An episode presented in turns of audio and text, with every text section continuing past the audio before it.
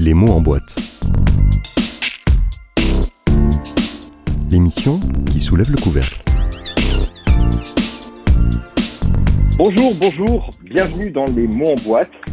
Aujourd'hui, c'est avec un ancien policier absolument pas repenti que nous allons passer l'émission, Olivier Norek. Olivier, bonjour. Bonjour. Comment allez-vous, Olivier? Écoutez, ça va très très bien. Ça va très très bien. Je sais que tout le monde euh, est mécontent de cette année 2020 et j'ai presque honte euh, de l'avoir de l'avoir un peu aimé moi. Ah, vous avez réussi à trouver des, des choses positives en, en 2020. Oui, j'ai réussi à trouver des choses positives. Oui, bah alors déjà déjà de manière parfaitement égoïste, euh, le premier confinement m'a permis d'écrire mon mon roman Impact. Et puis euh, et puis il y a eu cette conscience euh, cette conscience qui qui justement touche un petit peu à mon roman. Parce que mon roman il parle de quoi? Il parle d'une prise de conscience nécessaire mondiale pour euh, pour réfléchir notre planète de demain. Et cette euh, prise de conscience générale, euh, en fin de compte, à part pendant une guerre, on n'en a jamais eu de, de, de, de, de- comme ça, d'une sorte de, de lien qui nous a tous, qui nous a tous euh, un peu fait communiquer les uns les autres. Alors évidemment, c'était sur quelque chose de terrible. Évidemment, euh, ma famille, nos familles, toutes les familles ont eu, euh, ont eu, euh, ont eu quelqu'un qui a été touché, évidemment. Donc ça, c'est, c'est quelque chose de dramatique. Mais, mais il y a cette, euh, il y a cette idée que à un moment donné, on s'est tous parlé, on a tous réfléchi, je parle essentiellement des scientifiques et de la communauté scientifique, et Ouais. qu'on s'est, on s'est prouvé l'air de rien qu'une prise de conscience mondiale est possible. Et c'est cette prise de conscience mondiale qu'on attend aussi pour le défi, le défi climatique qui, euh, qui est juste devant nous, euh, qui est, qui est, qui est devant nous, qui était déjà là depuis, euh, facilement 50, 60 ans, mais, euh, mais là qui devient une urgence. Et, et ce moment-là, ce moment-là a prouvé qu'une prise de conscience générale est possible et qu'un changement dans nos habitudes est possible. Là, ce changement, il est terrible. C'est un changement qui touche à nos libertés, c'est un changement qui touche à, nos habitudes. Il faut quand même réaliser qu'on porte des masques, euh, qu'on sort avec des attestations. Enfin bon, et on a accepté tout ça. On a accepté tout ça pour ce qui s'appelle l'intérêt général. Et l'intérêt général, c'est quelque chose de passionnant parce que euh, parfois, il faut le forcer un peu. Et on remarque que l'intérêt général, euh, que cette euh, que cette union, eh bien, ça fonctionne, mais qu'il faut parfois, ben, qu'on ait un peu peur. Alors, on a eu peur du Covid, et ce serait bien aussi d'a- d'avoir un tout petit peu peur de demain par rapport au réchauffement climatique. Et j'ai euh, un million d'exemples à vous proposer, mais j'imagine qu'on va qu'on va y arriver. On va quasiment tous les passer en revue. Alors, Impact, euh, c'est votre dernier roman sorti fin octobre. C'est avant tout l'histoire de Virgile, un ancien militaire qui, lui, a cette prise de conscience, et cette prise de conscience va l'amener à quelque chose d'inimaginable pour le commun des mortels. C'est-à-dire prendre des gens en otage pour revendiquer, non pas au nom d'une organisation, mais bien au nom de la planète. Qu'est-ce que, qu'est-ce que raconte Impact? C'est la prise de conscience écologique par un militaire? C'est un peu c'est un peu ce dont je parlais tout à l'heure, cette nécessité d'un choc pour qu'on puisse se réveiller. C'est un peu comme les fumeurs. Les fumeurs se disent qu'ils ont toujours le temps, et puis quand leur docteur leur dit que bah, il leur est arrivé quelque chose de grave, à partir de là, ils arrêtent de fumer. C'est euh, terrible de voir que euh, on est tellement on est tellement comme ça dans notre dans notre confort, dans nos habitudes, qu'on a du mal à voir qu'on a du mal à voir que ce confort va se payer très très très très cher dans dans dans quelques années. Et c'est vraiment pas dans plusieurs générations. Hein. Je pense que notre génération va assister euh, et assiste déjà euh, aux premières conséquences aux premières conséquences du fait que avant on, on- avant on a on a réussi à maîtriser un peu la nature, maîtriser la planète et puis après on l'a épuisée et puis maintenant elle est exsangue et il faut réfléchir à une nouvelle manière de communiquer avec la planète. C'est exactement euh, tout le trajet qu'a fait mon mon euh, mon militaire Virgile Solal, mais c'est surtout qu'en y réfléchissant, qu'est-ce qu'il a remarqué? Il a remarqué qu'il y a deux choses qui doivent nous protéger, un gouvernement et une justice. Et il a remarqué que face euh, euh, au réchauffement climatique, face à ce que va nous apporter ce réchauffement climatique, et j'ai l'impression que c'est un peu, c'est un peu, c'est un peu flou comme notion le réchauffement climatique, mais il faut quand même réaliser que c'est euh, plusieurs dizaines de millions de morts par an. Mais ça aussi c'est un peu flou, plusieurs dizaines de millions de morts par an, parce que les chiffres sont trop gros. Alors imaginez que tous les ans, c'est plusieurs premières guerres mondiales. C'est, visuel et on a besoin de choses visuelles, on a besoin de, phrases un peu choc pour comprendre ce qu'on appelle les punchlines. On a besoin de ce genre de choses pour un petit peu nous mettre face à la réalité. Et, euh, et donc voilà, face au plus grand serial killer du monde, plusieurs dizaines de millions de morts par an, face au plus grand serial killer du monde, on se dit que le gouvernement va faire attention, que la justice va se réveiller. Eh bien, on voit que les deux, les deux sont absolument en sommeil. Enfin, la justice est en sommeil et le gouvernement, lui, est plutôt léthargique. Mais comment lui en vouloir? C'est tellement difficile quand un gouvernement doit parler à des grandes entreprises qui parfois ont des, des puissances financières qui sont supérieures au gouvernement avec lesquels ils traitent. Donc c'est vrai que c'est compliqué. Je dis pas que les, les, choses sont, je dis pas que les choses seront simples, mais je dis qu'elles seront inévitables. Et c'est Bob Hunter, le fondateur de Greenpeace, qui disait au début, les changements semblent impossibles. À la fin, ils paraissent inévitables. Et c'est probablement pour ça que vous avez fait commencer l'intrigue au Nigeria. C'est un endroit qui est loin de nous, lecteurs français, lecteurs francophones, même peut-être occidentaux. Euh, Virgile Solal est chargé de rapatrier une jeune femme, euh, va faire une découverte tout à la fois morbide et en même temps euh, étonnante. Le militaire est habitué à voir des choses atroces, mais d'ores et déjà au Nigeria, quelque chose se passe. Oui, quelque chose se passe. En fin de compte, c'est l'histoire de ce militaire qui est appelé dans un dans un village euh, pour aller récupérer une humanitaire française d'Amnesty International. Euh, et, euh, et donc cette humanitaire lui demande un service. Et ce service, c'est de, de s'enfoncer un peu dans ce qu'il reste d'une forêt euh, en train de crever, où ils vont voir un charnier, un charnier composé quasiment uniquement d'enfants, parce que là-bas, dans le delta du Niger, qui se trouve au Nigeria, c'est un des rares endroits où la vie est devenue impossible. C'est un des rares endroits qui est inapte à la vie, à cause de la pollution de la terre, de l'eau, de l'air. Euh, et, et, et, donc, là, à ce moment-là, il y a quand même ce recul, ce recul qui est, qui est en fin de compte très européen, c'est-à-dire, bah, ça ne me concerne pas vraiment, ça n'est pas mon pays, ça n'est pas mon, continent, euh, ça ne sont pas mes voisins. Et c'est ce qu'on appelle en, en, journalisme la peine au kilomètre, la responsabilité au kilomètre et la culpabilité au kilomètre.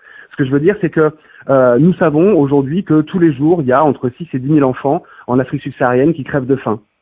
Mais ça y est, on a fait avec, on a fait avec, ça nous empêche pas de prendre nos cafés le matin, ça ne nous empêche pas de rire et de s'amuser et de vivre, parce que parce que c'est loin, parce que ça nous concerne pas presque. On a l'impression qu'ils ne sont pas nos nos similaires et qu'ils sont pas nos frères, alors que c'est exactement ça. Nous sommes juste une seule humanité. Et euh, et le fait comme ça de, de, de se dire que eh bien ces, ces, ces, ces, ces 10 000 gamins africains euh, ne feront jamais autant de place dans un journal, une radio, une télé que euh, l'accident de voiture avec euh, deux gamins à l'intérieur, c'est cette, peine au kilomètre, c'est cette importance de la vie au kilomètre, comme si plus loin, de l'autre côté, après les frontières de notre pays, eh bien les conséquences de notre confort, hein, de notre utilisation des énergies fossiles et de la pollution de la planète, eh bien ça ne nous concernait pas. Ça concerne d'autres gens, ça concerne ailleurs. Sauf que nous ne sommes qu'une seule planète et qu'une seule humanité, et la pollution que nous générons dans les autres pays, à un moment donné, pollue la planète entière. Par exemple, regardez cet exemple qui est, qui est, qui est très, qui est très intéressant. Euh, évidemment, vous avez en mémoire euh, cet incendie catastrophique qui a ravagé l'Australie. Bien sûr. Où on en eh était arrivé à tuer des, des dromadaires. On était, voilà, on était, on en est arrivé à, à, tuer, à tuer des animaux justement pour pas qu'ils terminent dans les, dans les citernes d'eau et qu'ils empoisonnent les eaux. Euh, eh bien, cet incendie en Australie qu'on regardait un petit peu de loin, eh bien, au niveau, au, au, au niveau de la planète, eh il a recouvert la planète de cendres. Il a recouvert la planète de cendres. Ce qui se passe ailleurs va avoir de toute façon des conséquences chez nous. Mais ça, c'est pour plus tard. Pour l'instant, c'est ce qui se passe chez nous qui a des conséquences ailleurs. Notre confort, dont on a beaucoup de mal à se séparer, euh, notre confort se paye en argent ici euh, sur notre continent, mais il se paye en vie humaine de l'autre côté de nos frontières. Et c'est ça que c'est ça que Virgile Solal va voir. Il va voir que ce charnier avec ses enfants, bah, il réussit à il réussit à à vivre avec. Il réussit à, à essayer de l'oublier. Il fait en sorte que ça ne tâche pas son âme. Euh, il se dit je vais rentrer, je vais rentrer et je vais quitter tout ça. Et puis quand il rentre chez lui, voilà, une mise à distance. C'est exactement ça, c'est une mise à distance qui est parfois nécessaire pour pas devenir fou. Parce que si on imaginait qu'à chaque fois qu'on consomme quelque chose, qu'à chaque fois qu'on crée quelque chose, qu'on produit quelque chose, eh bien ça crée des morts euh, en Afrique, en Asie du Sud, au Moyen-Orient, eh bien peut-être qu'on aurait un petit peu plus de mal, effectivement, à, à continuer à agir de cette manière. Et ce Virgile Solal qui voit ce charnier et qui réussit à assumer ces images quand il rentre et que la pollution a touché sa fille cette fois-ci, eh bien il devient fou parce que la peine n'est plus au kilomètre, la culpabilité n'est plus au kilomètre, la responsabilité n'est plus au kilomètre. Et alors là, il se décide d'arrêter d'être ce militaire qui traverse tous les continents. Il se décide d'être un militaire pour sa femme, pour le souvenir de sa fille. Et alors là, il n'y a plus les continents, il n'y a plus qu'un seul continent, il n'y a plus qu'un seul pays, il n'y a plus qu'un seul endroit. C'est euh, bah, cette petite chambre d'hôpital, là où il perd son enfant entre ses bras. Et c'est à partir de là que s'enclenche dans son esprit ce projet euh, qui est terrifiant quand on est lecteur de Green War, c'est-à-dire qu'il décide de mener sa propre guerre en attaquant ceux qui sont responsables de la pollution. Et il commence probablement par le plus emblématique, Total. Mon Dieu, mon pauvre Virgile Solal avait tellement de tellement de cibles possibles qu'il a fallu que j'en choisisse euh, qu'il a fallu que j'en choisisse deux et j'ai choisi euh, de manière totalement euh, totalement autonome. J'ai choisi Total et la Société Générale. Avec des kidnappings qui font froid dans le dos, ça c'est le moins que l'on puisse dire à la lecture du texte. Mais il y a aussi une spécialité Norek, ces espèces de personnages gueule cassée. En l'occurrence, c'est une profileuse que vous avez choisie, Diane. Diane qui est agoraphobe, qui a une, a, une véritable tétanie de ces grands espaces. Et on a deux personnages. Elle est totalement à l'opposé de ce qu'il faudrait pour résoudre la situation, on est bien d'accord, puisqu'elle a face à elle un terroriste qui, lui, veut sauver ces grands espaces.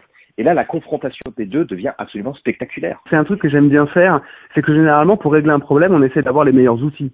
Moi, ce que je fais dans mes romans, c'est que pour régler des enquêtes, j'essaie de trouver la personne qui serait la moins adaptée euh, pour résoudre l'enquête qui fait qu'en fait, ça va forcer le personnage à se sublimer, à être meilleur, et donc à aller là où on ne l'attend pas et à et à être ce qu'on n'attend pas d'elle, justement, le concept de se sublimer. J'avais déjà fait ça, je m'étais déjà amusé à faire ça dans un dans un roman qui s'appelle Surface, et c'était une enquête, euh, c'était une enquête de cold case euh, qui remontait à 25 ans sur la disparition de trois enfants. Et donc, comme il n'y avait plus de traces et plus d'indices, il fallait aller vers les gens, dans la mémoire des gens, dans les souvenirs des gens, mais il fallait aller vers les gens. Alors évidemment, pour cette enquête, j'ai choisi euh, une policière qui se fait tirer dessus dans les premières pages, qui est totalement défigurée et dont la seule envie en fait est de rester cachée chez elle, de ne pas montrer son visage. Mais pour le coup, comme il n'y a plus de traces et plus d'indices, il va falloir qu'elle aille vers les autres. Il va falloir qu'elle aille dans leurs souvenirs, dans le mémoire. Il va falloir qu'elle se dévoile pour résoudre cette enquête. Là, c'est un peu la même chose avec Diane Meyer. Diane Meyer, effectivement, elle ne, elle, elle ne se sent bien que dans les petits espaces. Elle se sent bien dans un ascenseur, elle se sent bien justement dans son travail puisqu'elle est psychocriminologue. Elle est en charge de comprendre notre activiste euh, écologiste, elle est en charge de le comprendre et, peut-être d'essayer de le dissuader. Euh, dans son travail, elle, elle, se sent bien puisqu'elle travaille dans le cerveau des gens. Et le cerveau qui est entouré donc de la boîte crânienne, donc un petit endroit tout petit, tout minuscule, dans lequel elle peut s'épanouir. Mais là, elle est en face de quelqu'un qui ne lui parle pas de lui-même, parce que cette mission qu'a Virgile Solal le dépasse complètement à le rendre euh, microscopique. En fait, le plus important, c'est pas Virgile Solal, c'est évidemment son message. Et, Virgile Solal, il a, a une action quasiment sacrificielle, parce qu'il sait très bien qu'il se sortira pas de tout ça. Il sait très bien que de toute façon, il va trop vite euh, en se dirigeant vers le mur. Donc euh, il sait très bien qu'il s'en sortira pas. Donc elle a en face d'elle quelqu'un qui déjà a une mission qui le dépasse complètement, une mission mondiale, globale, et qui va lui parler de la planète, de l'humanité et des dangers qu'elle encourt. Donc il va lui parler de, de choses tellement grandes qu'elle s'en retrouve totalement dépassée, totalement submergée, quasiment en fait euh, métaphoriquement ivre. Euh, et donc voilà, ce personnage-là n'est pas du tout adapté pour résoudre ce cas. Et c'est pour ça que j'aime utiliser des personnages qui sont à l'opposé de ce qu'ils devraient être. Ouais. Il y a aussi un autre élément qui est très très contemporain. Vous faites des réseaux sociaux un outil de propagation d'une parole et finalement vous transformez ces outils en ce qu'ils sont de meilleurs. De toute façon, il faut tirer le meilleur d'une personne, il faut tirer le meilleur d'une situation.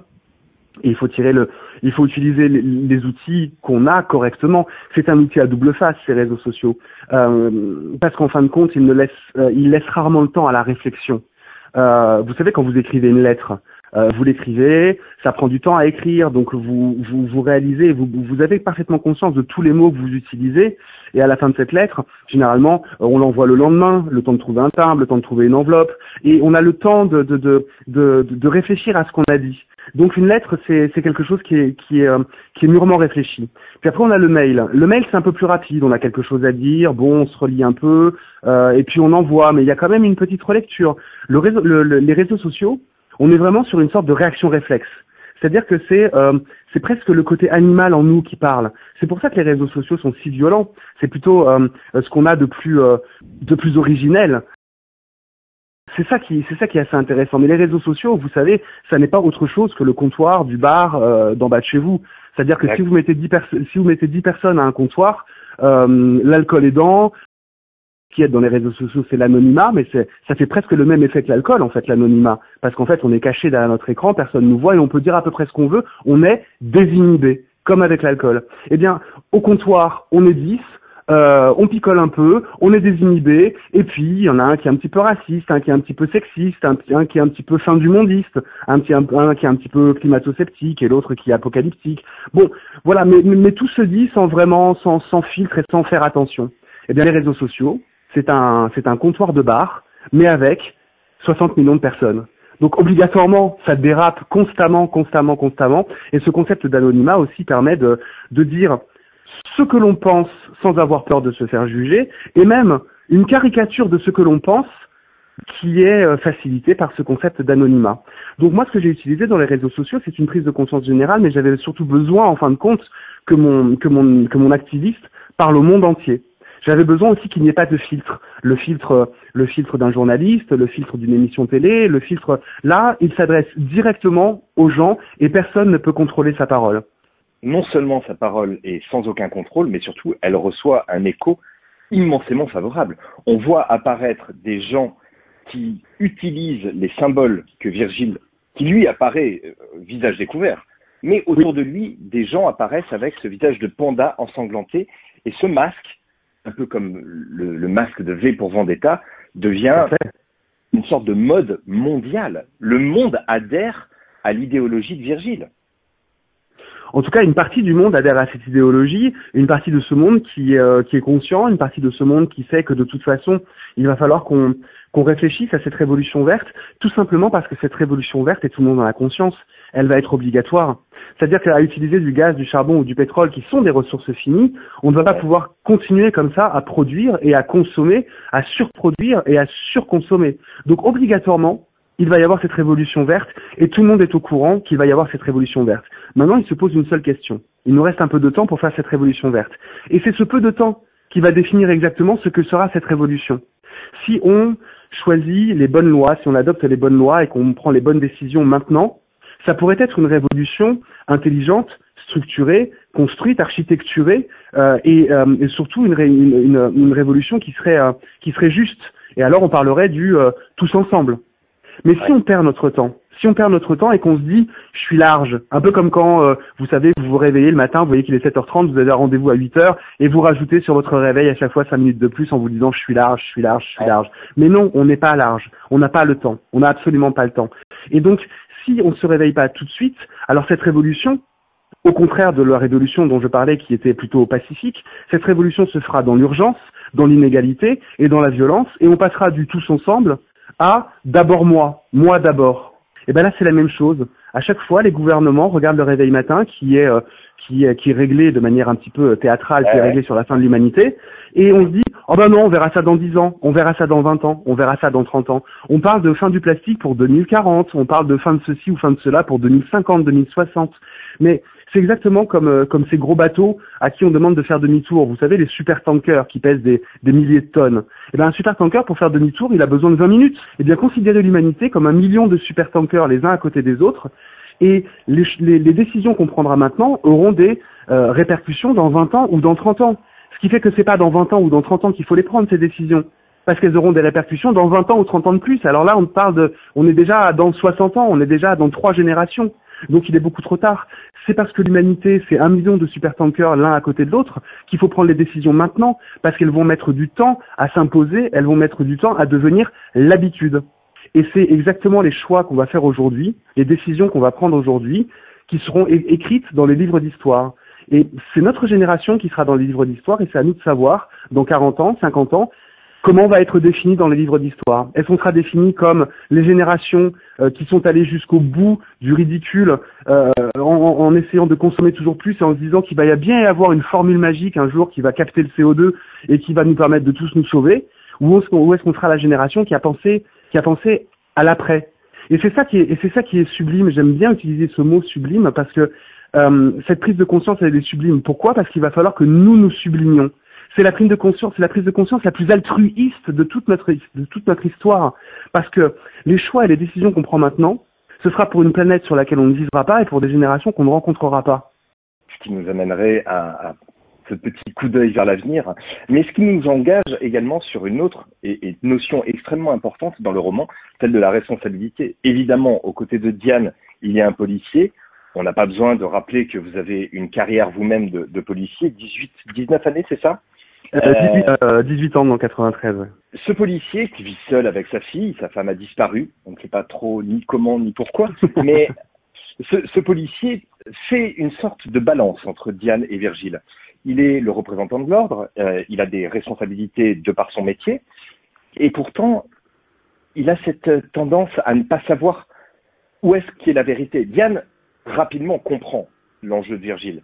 Le policier, lui, euh, reste plus sceptique, plus dubitatif. Bah, c'est compliqué pour lui parce que en fait le policier il est en face d'un militaire et tous les deux ont appris à, obéir aux ordres. Parce que normalement l'ordre il est juste. Il faut voir aussi que maintenant, que ce soit à l'armée ou chez les flics, il y a quelque chose qui est très important autour de l'ordre, c'est que euh, on, on, refuse maintenant d'entendre cette phrase "j'ai appliqué les ordres".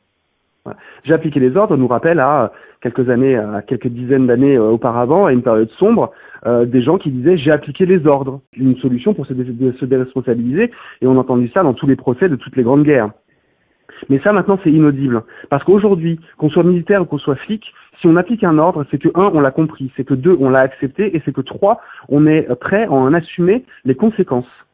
C'est-à-dire que le, une certaine notion de possibilité de désobéissance s'est infiltrée justement dans euh, l'enseignement que l'on donne à nos policiers et à nos militaires.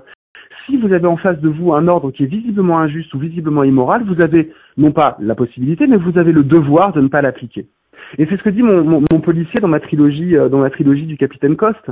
Justement, il parle à ses policiers, il dit, il dit ce que ce que pourrait très très bien dire euh, ce policier euh, Nathan euh, Nathan Et la plupart du temps, ce qui est juste de faire est dans le code pénal. Mais parfois, tu verras que ce qui est juste de faire est hors du code pénal. Et là, on verra quel genre de flic tu es, quel genre de militaire tu es pour le coup, en fonction de ce que tu vas faire. Donc, c'est important aussi de voir que euh, on ne peut pas, on ne peut pas comme ça appliquer à la lettre euh, constamment. C'est-à-dire que nous sommes trop nombreux, nous sommes trop différents, il y a trop de nuances, et donc il faut réfléchir aussi à cette possibilité de désobéissance. Et là, on a, euh, on a un policier qui est en charge d'interpeller un homme qui se bat pour le reste de l'humanité.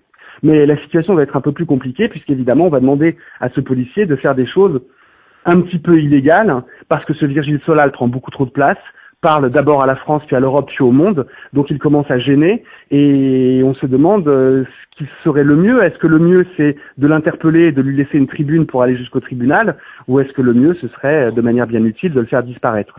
Et alors là, ce policier va se poser une question et cette question en fait c'est sa fille qui lui pose. Euh, c'est une assertion plus qu'une question. Elle lui dit j'ai entièrement confiance en toi parce que je sais qu'à la fin tu feras ce qui est juste. Eh bien, mon policier va réaliser que à la fin, ce qui est juste, bah, c'est pas dans les livres, c'est pas dans le code pénal. Et on va voir quel genre de policier il est justement. Est-ce qu'il va, est-ce qu'il va écouter sa fille ou est-ce qu'il va écouter les ordres? C'est toute une question et c'est exactement la question qui se pose entre entre ce qui est moral et immoral, entre le juste et la justice.